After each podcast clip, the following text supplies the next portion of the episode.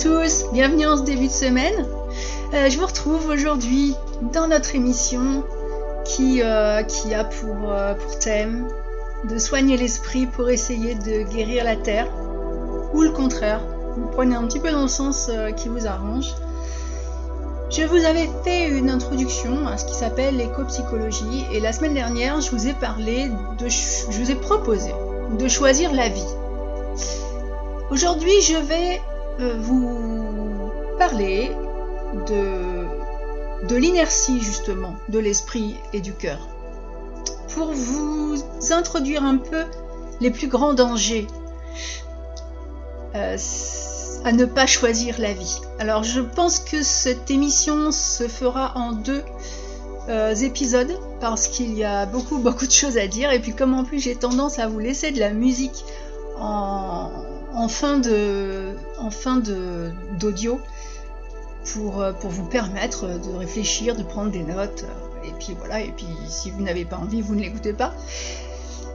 Mais, euh, mais c'est vrai que j'évite de faire euh, des émissions de plus de 30 minutes. Alors effectivement, le plus grand danger aujourd'hui, c'est l'inertie. On a parlé du changement de cap euh, et, le changement de cap, c'est ce qui se produit en réponse à ce que nous savons et à ce que nous sentons qu'il arrive à, ce monde. Donc ça implique euh, à la fois la perception du danger déjà, puis bah, la capacité d'agir bien sûr. Euh, les êtres humains, enfin nous sommes normalement des êtres humains conscients qui sont dotés de plusieurs sens. Hein, nous sommes normalement équipés pour réagir. Alors, euh, instantanément, par exemple, euh, on va euh, bondir pour éviter, je sais pas moi, un chien, un chien qui nous saute dessus, ou on va se précipiter pour, pour atteindre le feu. on plonge dans une piscine pour sauver un enfant. Euh, c'est vraiment une capacité de réponse euh, immédiate parce que c'est une caractéristique de la vie. Et, on l'a utilisé depuis, euh, en tout cas depuis ce qu'on sait, de l'évolution humaine. Parce que ça nous a permis déjà de nous adapter à tout ce qui se présentait à nous comme nouveaux défis. Nous n'avons pas toujours été en haut de la chaîne alimentaire et puis euh, de générer de nouvelles aptitudes, ce qui fait que l'humain a, évolué. Parce que, que, ce soit euh, dans un sens ou dans, l'autre, ça reste une évolution. Cette, euh, cette, capacité permet à des communautés, à des sociétés entières de survivre. Parce que à partir du moment où leurs membres disposent d'assez d'informations et de liberté pour agir, ben, voilà, ça fonctionne comme ça. Par contre, la réponse euh, au danger, c'est quand même euh, ce qu'on appelle, euh, comment dire, une fonction de feedback, d'accord, de, rétroaction. Le circuit d'information qui relie cette perception à l'action. Et je ne trouve pas d'autres termes, donc je suis désolée, mais une réponse appropriée va dépendre quand même d'une boucle de cette fameuse euh, rétroactivité non entravée. C'est vrai que c'est en informatique qu'on utilise l'anglicisme feedback et... il, faut avoir tout en main.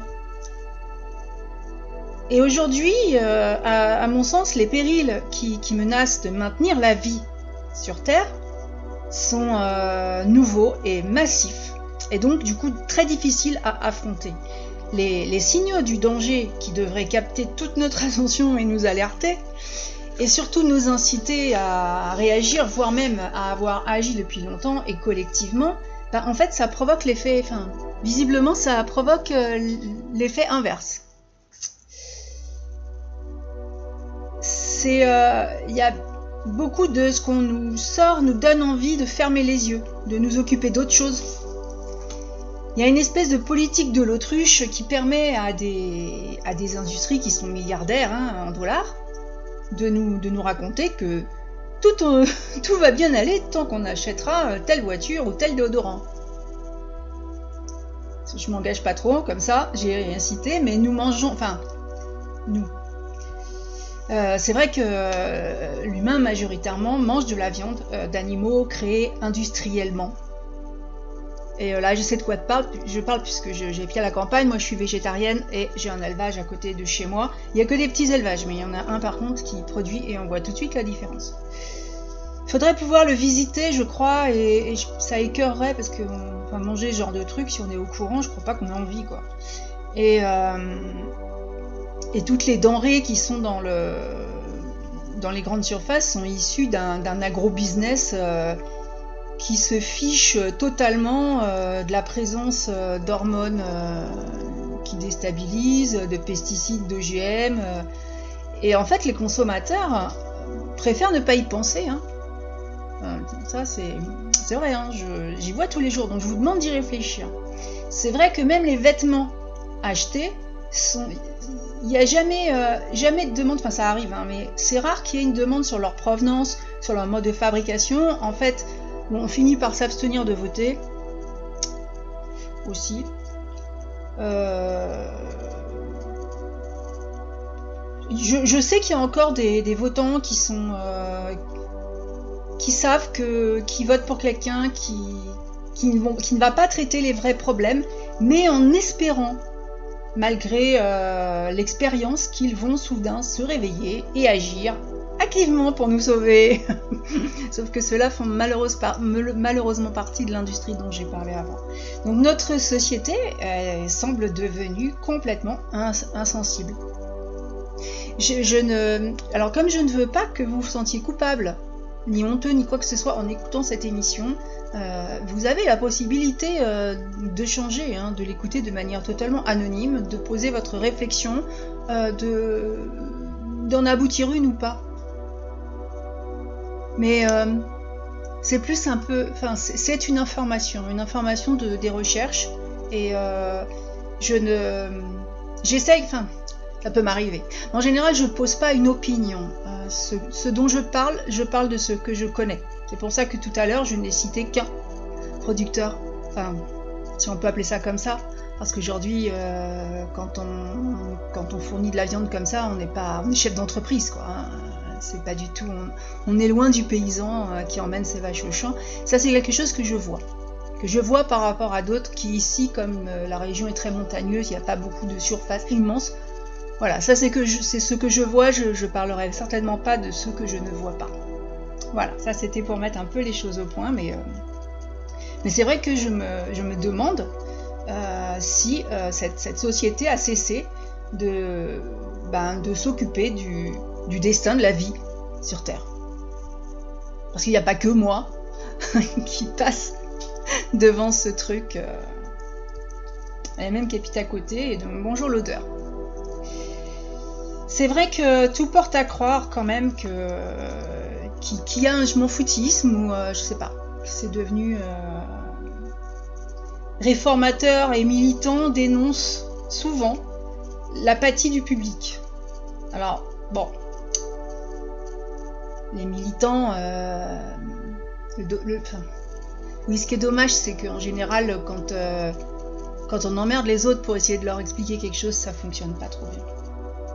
Donc, pour éveiller les gens, eux, ils débitent des informations euh, très alarmistes, comme, euh, comme s'il n'y en avait pas déjà assez hein, sur, euh, le mauvais état de la planète. Donc ils prêchent pour des impératifs moraux et comme si les gens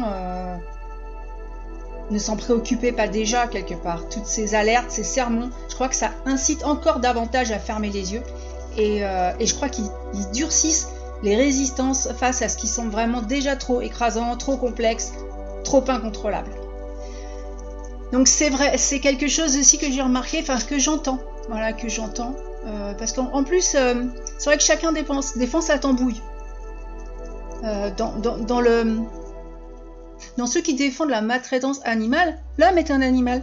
L'homme aussi, il est maltraité souvent par, par son patron. Donc on devrait en faire un tout. Et c'est pas du tout ça. Il y a les protections des chats, les protections des chiens. tout est complètement. J'ai l'impression que cette société euh, est, un peu évaporée ou est comme si elle avait sauté sur une mine et qu'elle euh, Je ne sais pas s'il est vraiment utile de se pencher sur ce que signifie cette apathie. Hmm. Euh, moi, je préférerais qu'elle soit comprise, enfin, ouais, de comprendre avec respect et avec compassion. Donc, euh, c'est l'absence de souffrance, selon l'étymologie. Donc, euh, il y a un refus d'éprouver de la douleur, ce qui fait que plus, on va, plus on va, on va, on va reparler de cette douleur, pire ça va être, puisqu'il y a une défense par rapport à ça. Donc, par contre, quelle est cette douleur qui est ressentie, qu'on tente désespérément de, de, refouler, enfin, c'est un déni plus, dans, cette, euh, dans cette époque planétaire. Elle est, elle est vraiment d'un autre ordre euh, que celle euh, que les anciens ont pu connaître et elle, elle ne se rapporte pas seulement à une, privation quelconque, richesse, santé, réputation, être cher, non. Euh, une, perte si vaste que euh, qu'on ne peut pas la nommer. Et euh, il s'agit de la douleur pour le monde. Et je pour moi, il y a cette conscience, enfin la connaissance elle existe. Alors, je vais quand même expliquer ce que j'entends par la douleur pour le monde. Alors, tout simplement, les actualités et la vie qui nous entoure nous bombardent de signaux de détresse. des destructions d'emplois, pour parler directement de ce qu'on connaît, euh, famille à la rue, des charges toxiques à proximité, il y a des famines qui sont plus lointaines, des sécheresses qui par contre sont beaucoup plus proches, des inondations, des ouragans qui sont toujours de plus en plus dévastateurs. Euh, je, il me semble, enfin oui parce que je l'ai vu l'autre fois, euh, il y a des offensives militaires toujours plus nombreuses qui ça sont montrées à la télé. Je dis ça parce que moi je j'ai euh, enlevé la télé, j'ai enlevé la radio et, et je me préoccupe de ce qu'il y a dans le périmètre dans lequel je peux agir. C'est, ça a été ma façon à moi. Après, je crois que chacun peut agir à sa façon. Moi, c'est, vrai que, enfin moi, je suis pas toute seule puisqu'il y a une association, mais euh, c'est ça. Euh, se préoccuper de ce qui se passe à l'autre bout du monde, si je peux pas y aller, si je peux rien y faire, j'ai laissé tomber. Comme la télé ne parle, enfin les médias en tout cas ne parlent jamais de ce qui se passe là ici, parce que alors en plus, comme on est quand même dans une zone, euh, tout le monde se fiche. Euh, c'est vrai que c'est, ici il y a des personnes qui n'ont pas d'emploi, c'est c'est un endroit qui est pauvre, qui sont à la rue et bon. Il y a des grandes associations qui s'occupent d'autres choses qui se passent à l'autre bout du monde et je trouve que c'est bien dommage. Parce que je crois que si on commençait chacun par s'occuper de notre propre, enfin de nous-mêmes déjà, et ensuite notre, dans notre propre périmètre, on pourrait faire vraiment des, superbes choses. Donc euh, tous ces événements suscitent de la peur, de la tristesse, de la colère aussi. Et euh, même pour ceux qui ne vont jamais manifester, j'y vais pas manifester non plus, donc je vais être honnête. Euh, ces réactions profondes se produisent en raison de cette connexion avec toutes les formes de vie, parce qu'elles existent, même si, on est dans le déni. Donc être conscient dans le monde d'aujourd'hui, c'est aussi être conscient d'une vaste souffrance et d'un péril sans précédent. Même les mots peur, colère, tristesse sont inadéquats pour traduire ce qu'on peut ressentir parce qu'il connote vraiment des émotions depuis, euh, depuis longtemps familières à notre espèce.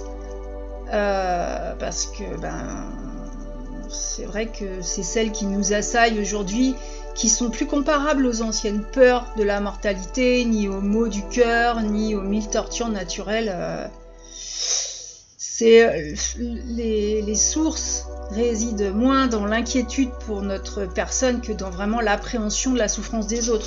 Ce qui arrive à toutes les espèces, à l'héritage de nos ancêtres, aux générations, générations à venir, et au corps euh, vivant de la Terre. Donc ce que je Ce dont je parle ici s'apparente à la signification première du mot compassion, donc souffrir avec. Euh, il s'agit de la détresse qu'on ressent par rapport au tout dont nous, sommes une partie, voilà, et de l'affliction pour la, pour la planète qu'éprouve chacun de nous. Parce qu'on est tous concernés. Personne n'est exempt de cette souffrance, euh, tout comme personne ne pourrait exister seul et autosuffisant dans un espace vide. Sinon, si vous y arrivez, euh, et aussi euh, naturel que, l'air ou la nourriture, ben, c'est inséparable des courants de matière, d'énergie, d'informations qui circulent à travers nous qui, qui nous soutiennent en tant que système ouvert et relié aux autres parce qu'on est j'avais commencé à faire euh, plusieurs séries en même temps. J'ai trouvé que c'était pas une très bonne idée parce qu'on on, se perdait, mais pour moi c'est un tout. C'est vrai que nous sommes tous reliés. Euh, on n'est pas euh, on n'est pas coupé, enfin non, on n'est pas, coupé du monde. On... fait tous partie intégrante de, cet organisme et, cet organisme-là subit un traumatisme. On le ressent, c'est obligatoire et quand il faiblit, tombe malade, ben on le ressent. On ressent sa douleur et certains y prêtent énormément attention parce qu'ils sont à l'écoute de leur corps. Souvent, ce sont ceux qui sont il y a des personnes qui sont très en pâte. Euh, je trouve aujourd'hui que c'est euh, que c'est devenu presque un handicap. Mais qu'on ressent énormément les choses. Et, euh, et, la souffrance en toute chose, par exemple, ceux qui ont énormément d'intuition, qui ont le sens de l'observation, tout cela, sont ceux qui vont y prêter le plus attention. Peut-être parce que si, étant donné qu'ils ont cette, capacité, ils vont aussi avoir la capacité de faire leur propre remise en question. Donc ça aide, ça soutient. Et ça permet euh, de porter beaucoup plus attention à tout ça. Sans pour autant que les autres ne puissent pas le faire. Voilà, mais ce qui a un, handicap, d'un côté, on peut, euh, l'utiliser comme une, facilité.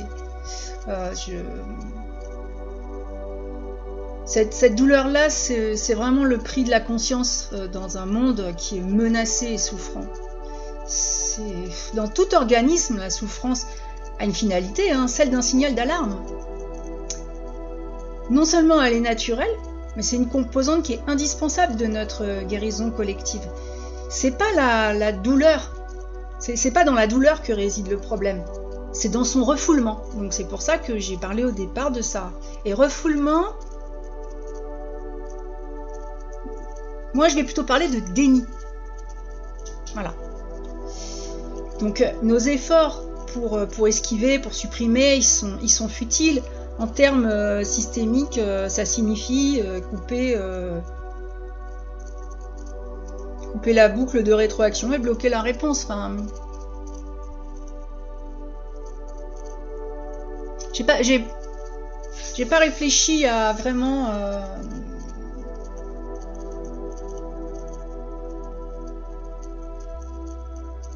à, ce genre de choses. Mais c'est vrai que c'est quand il y a quelque chose qu'on peut qu'on veut pas voir, on peut très facilement ne pas le voir.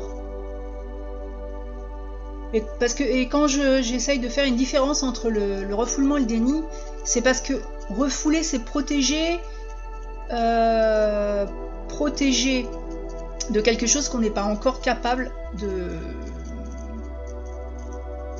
d'assumer.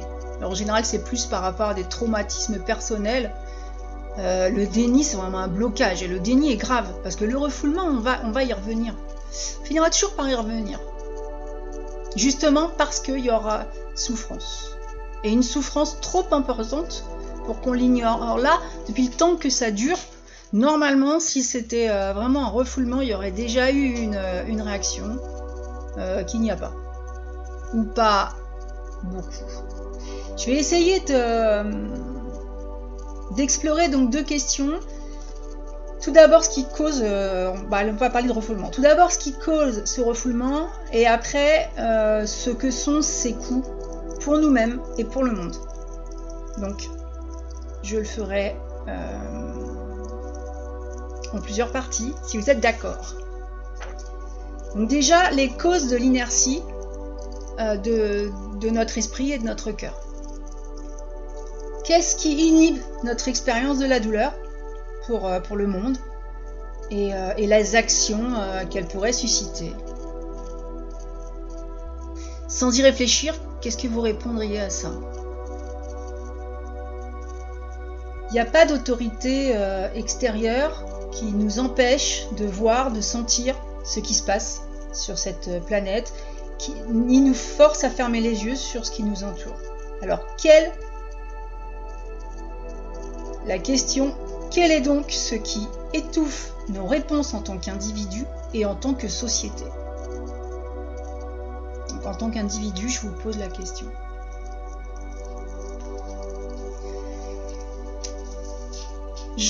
Il y a bien sûr la peur de souffrir. Notre, culture nous, nous conditionne hein, à considérer la douleur comme dysfonctionnelle. Alors, comme il n'y a pas de remède contre cette douleur pour le monde, euh, parce que bon, par exemple, si vous avez mal à la tête, vous allez prendre euh, un antidouleur ou voilà. Là, il n'y en a pas. Et euh, se permettre de souffrir pour, pour le monde n'est pas seulement douloureux, c'est aussi très effrayant. Donc on peut imaginer que ça menace notre capacité de faire face, par exemple, à la vie quotidienne. je crois qu'il y a aussi, non, je suis sûre, nous avons peur de nous effondrer. Il y a beaucoup de littérature là-dessus, sur l'effondrement. Et, euh, de perdre le contrôle ou, de nous enliser dans la douleur de façon permanente. Et la peur, ça tue l'esprit. Il y a aussi la peur de désespérer. Parce que l'assurance que la vie a un sens nous est nécessaire, hein, euh, que l'oxygène nous, est aussi nécessaire que l'oxygène pour respirer. Euh, tant qu'on croit à notre existence avec une finalité et que nos actes ont une valeur, nous allons pouvoir faire les pires épreuves avec euh, héroïsme. Mais euh, les crises planétaires aujourd'hui, euh, si on les regarde vraiment en face, laissent présager une telle perte qu'elle frappe vraiment d'absurdité tout ce qui tout ce en quoi nous pouvons, croire ou nous avons cru parce que on craint que notre vie soit vidée de son sens, donc on détourne les yeux. Si j'enregistre quelque chose aujourd'hui et que qu'il ne sortira jamais parce que la planète s'est effondrée euh, dans la semaine, donc dans ce cas-là, je le fais pas. Alors quand on a assez de courage pour étudier les données euh, qui sont disponibles, hein, elles, euh, elles s'avèrent plus alarmantes que la plupart d'entre nous auraient pu le supposer. Alors étant scientifique, je les vois euh, au quotidien, mais c'est vrai que euh, j'ai mis mon grain de sel dans une conversation il n'y a pas très longtemps et, j'ai réalisé qu'effectivement, euh, pourtant des personnes qui sont qui, ont qui s'intéressent à ce qui se passe autour d'eux, ils n'envisageaient pas les choses à ce point-là. Du coup, ça les a laissés tout. Alors bon, les défenseurs de la paix, de l'environnement, porte un lourd fardeau.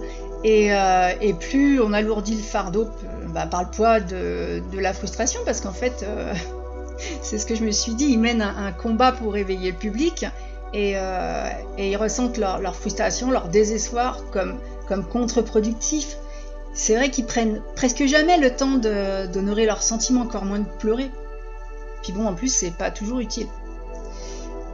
Les, rôles, le rôle public peut donner l'impression de ne pas se laisser faire et, euh, d'exprimer euh, la détresse. Le refoulement continuel qui en résulte ben, pèse, sur leur énergie et les rend vulnérables à l'amertume, à la dépression, à l'épuisement et à la maladie. Et euh, je vous avoue que pour avoir... Je, l'ai dit, hein, je ne suis pas la manifestation, pendant que je, braille euh, dans la rue des slogans, je n'agis pas et c'est quelque chose qui m'a toujours énormément dérangé. Mais par contre, euh, j'ai fait énormément au niveau local pour sensibiliser les élus, en me disant qu'en sensibilisant les élus, j'allais pouvoir ensuite redescendre au niveau de la population puisqu'ils allaient m'aider. alors pas du tout. Euh, parce que effectivement les élus font ce qu'on leur dit de faire et pourtant ce sont vraiment ici des petites communes. Euh, l'association s'occupait euh, des espaces naturels d'une commune qui a je sais pas 2000 habitants, mais ils ont dans la tête d'enlever les parcelles agricoles pour construire. Pourquoi? Pour avoir des enfants dans leurs écoles. Enfin, il y a un moment où ça, c'est vraiment une réflexion. Je ne sais pas ce que vous en pensez, hein, mais la réflexion, elle est, elle va pas très loin. Parce qu'il va y avoir des enfants à l'école aujourd'hui et encore, parce que beaucoup des villageois habitent en ville et leurs, enfants, ils les emmènent à l'école à côté de leur lieu de travail parce que c'est plus simple pour eux au niveau des horaires. Mais c'est ça, enfin, ça je l'ai entendu un milliard de fois. Et, euh, ils vont euh, raser les sols, mais à un point, alors qu'on leur a expliqué. Enfin, moi, j'ai, donné beaucoup de moi-même, j'ai démontré de façon scientifique, puisque c'est mon domaine de spécialité, euh, c'est mon domaine de connaissance. Eh bien, euh, non, l'opinion continue à, à prévaloir sur la connaissance scientifique et la publication. Publication de sciences d'autres scientifiques qui ne sont pas moi. Donc c'est vrai qu'au bout d'un moment, j'ai été complètement euh, mais désespérée. Je, me suis dit, mais quoi faire? Parce que si même, même à ce niveau-là, mais ma, tu, arrives à rien, mais euh, ben, ben Et je me suis dit qu'en fin de compte, non, que euh, qu'on a, qu'on a aujourd'hui une, une, technologie alors je, n'aurai jamais, vous, me, découvrirez, euh, je n'aurai jamais... Avec moi, rien n'est tout blanc ou tout noir. Je, suis convaincue. Alors, la technologie a malheureusement une très mauvaise utilisation, mais, euh, elle peut s'avérer très utile pour beaucoup de choses. Après, c'est toute l'utilité qu'on en a. Euh, je vais prendre un exemple qui va marquer tout le monde un fusil. Si vous avez un fusil pour chasser pour vous nourrir, c'est utile un fusil, dans ce cas. Si vous l'utilisez pour faire la guerre, le fusil est toujours le même, et là ça devient vraiment euh, déplorable. Voilà, donc en fait, c'est pas, c'est pas ce qu'il y a qui est mauvais, c'est l'utilisation qui en est faite.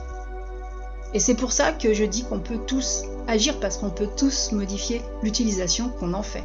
Et ça, euh, tout ce qui est euh, au-dessus de nous, que ce soit financier, que ce soit des pouvoirs, ils y pourront rien. Vous n'utilisez pas quelque chose, vous ne l'achetez pas, ben, ils vont pas vous obliger à le vendre. Voilà. C'est vrai que. Alors, il y a aussi. Oui, bon, ça c'est. Euh, il y a les croyants aussi. Et pour les croyants, la perspective de perdre espoir est particulièrement difficile. Euh, confrontés, ils sont confrontés à l'idée de la, de la dévastation et de la perte, et beaucoup pensent du coup que Dieu ne va pas laisser ça se produire. Donc le simple fait d'envisager de telles possibilités a ben, contredit leur croyance hein, en un Dieu qui est aimant, qui est tout-puissant, et euh, qui est donc bonté, et qui est la création. Le désespoir, c'est euh, un signe de foi insuffisante. Et n'étant pas croyante, je suis allée poser la question. je... Toutes les grandes religions invitent à s'ouvrir à la souffrance environnante, mais en fait, ces appels sont, très faciles à oublier. C'est ça qui est curieux, c'est toujours entre ce qui est émis et ce qui est reçu. Parce qu'en supposant, inconsciemment peut-être, hein, que Dieu est trop fragile ou trop limité pour englober cette douleur, eh ben, on hésite à en faire l'expérience de peur que cette foi soit ébranlée et, euh, ou, s'avère inadéquate. Et ce petit, je, me permets de faire ce petit, euh, cette, euh, cette, parenthèse parce que justement ici, le, le, prêtre de la paroisse, qui est un très très vieux monsieur maintenant, hein, c'est plus lui qui s'occupe de tout, est quelqu'un que, est quelqu'un que j'apprécie beaucoup. Pour l'homme, n'étant pas croyante, qu'il soit prêtre ou autre chose. Mais euh, l'homme, l'homme est très...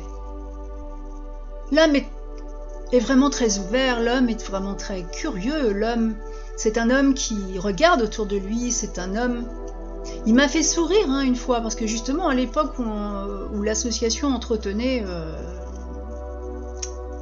hectares euh, municipaux euh, en bas, lui fait partie d'un groupe de marche, et pourtant il est. il a plus de 80 ans. C'est vraiment. mais il est très naturel, et lui, lui par contre, il a. Sa foi est totalement inébranlable. Et pourtant, il voit ce qui se passe, et il agit. Alors je dis mais... Donc on entretient avec, euh, avec nos chevaux. Euh, je ne vais pas vous développer tout ça parce que c'est vrai que c'est long à développer, mais on a une faux. Donc c'est vrai qu'on fauche haut pour la biodiversité et que euh, on a des chevaux qui bien sûr bouffent pas non plus des saloperies industrielles sinon ça sert à rien mais que on fait des on le composte on va dans, des endroits où les enfants vont pas aller jouer mais en fait le, fait de composter ben, aussi fait revenir cette biodiversité puis une fois que c'est composté, bah, c'est utile aussi à faire euh, à, toute la végétation. Et il nous voyait faire, puisqu'il marchait souvent, et il nous a dit qu'on était l'avenir. Alors du coup, je me suis trouvée bête, parce que toutes les personnes que je vois qui sont croyantes, il n'y a pas plus, plus industrialisé. Alors je me suis dit, il y a un souci. Où est le problème entre ce que cette personne peut... Il rayonne, c'est quelqu'un qui rayonne. Euh, il aurait même pu me, faire croire, il en repartant, il, a dit que Dieu me bénisse, euh, mais il pourrait me faire, croire réellement, tellement il rayonne, et ça marche pas sur ses fidèles. Et c'est pour ça que je me suis permis cette, cette petite, parce que j'ai posé la question, et, et effectivement, autant le prêtre euh, qui, a réfléchi, qui a fait de la théologie de longues années, qui, euh, qui est naturel, qui vient acheter euh, ses bricoles au marché, qui vient chez le commerçant du coin, qui marche, qui... Malgré ça, il n'est pas Dieu. Il n'est que son, il n'est qu'un représentant sur terre. Et, et donc, donc il m'a expliqué tout ça et avec des personnes qui marchent avec lui euh, et, j'ai été très surprise. Bon, lui beaucoup moins, hein, parce que il s'est posé la question depuis longtemps. Et j'ai trouvé que c'était aussi intéressant, quelque part, au niveau de, la pensée humaine, que dramatique. Dramatique. Je vais refermer cette parenthèse. Euh, parce qu'il y a d'autres pièges euh, spirituels. Et là, par contre, c'est vrai qu'il y, a une démarche spirituelle euh, que certains d'entre nous amènent à considérer les, sensations de, détresse pour le monde comme des obstacles à surmonter, c'est-à-dire que ce serait le chagrin, la colère face aux conditions sociales, écologiques, sont perçus comme des attachements jugés moins importants que les expériences de sérénité. Euh, qui plus est, euh, certains considèrent le, personnel euh, et le politique de manière séquentielle, donc convaincus qu'ils doivent atteindre l'illumination ou le salut. Bah oui, hein. je vous entends rigoler. Avant de pouvoir être utile au monde, j'ai noté, hein, j'ai noté ce qu'on m'a dit. Je trouverai d'abord la paix en moi, puis je verrai ce que je peux faire.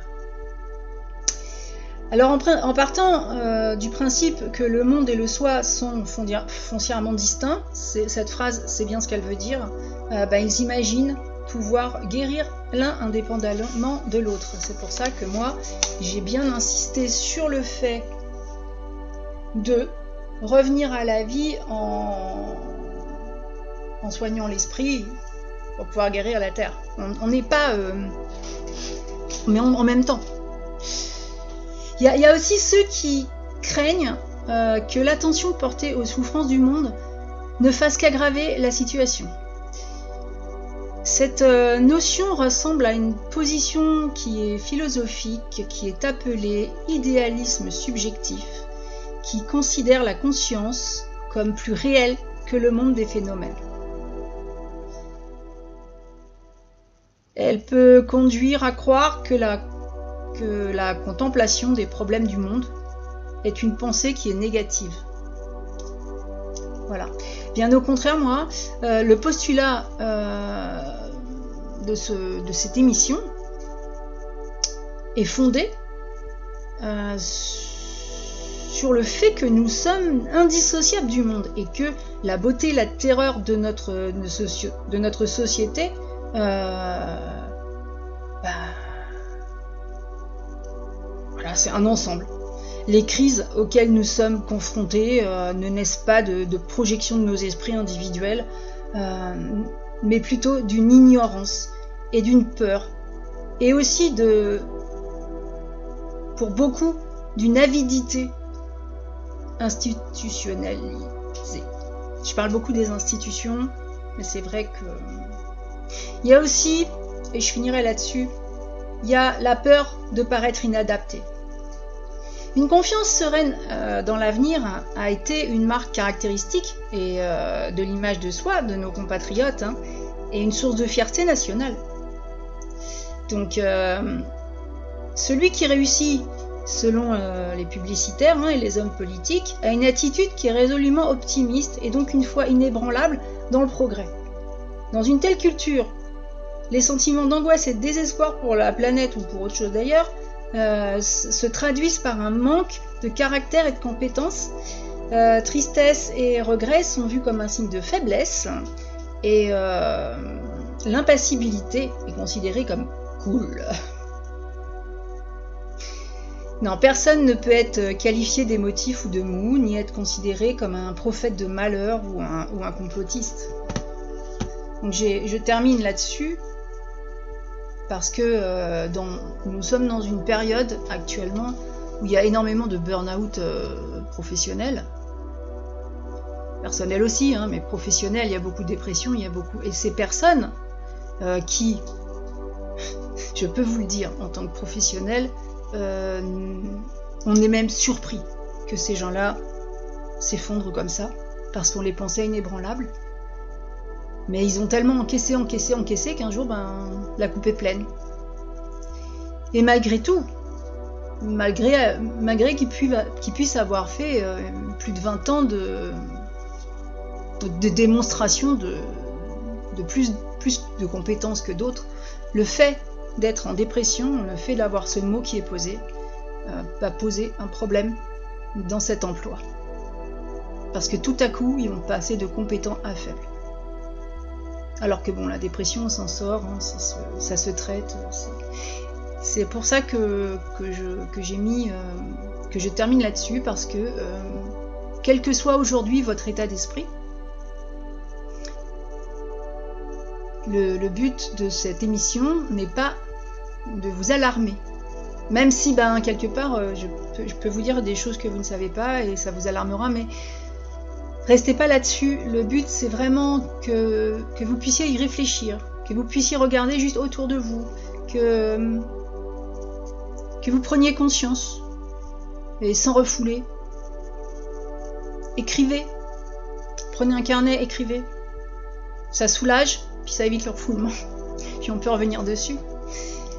Et, euh, c'est assez, assez, important. Et je pense que euh, ensemble, on, peut faire vraiment beaucoup parce que nous sommes euh, unis. Vous aurez peut-être un jour l'occasion de venir euh, ici sur les ateliers que je fais euh, en local. vous allez voir la pratique bah, que je fais découvrir. Hein. Tous les enfants peuvent le faire, après adultes on les apprend, mais cette façon de se relier à l'animal, à la nature et même à communiquer.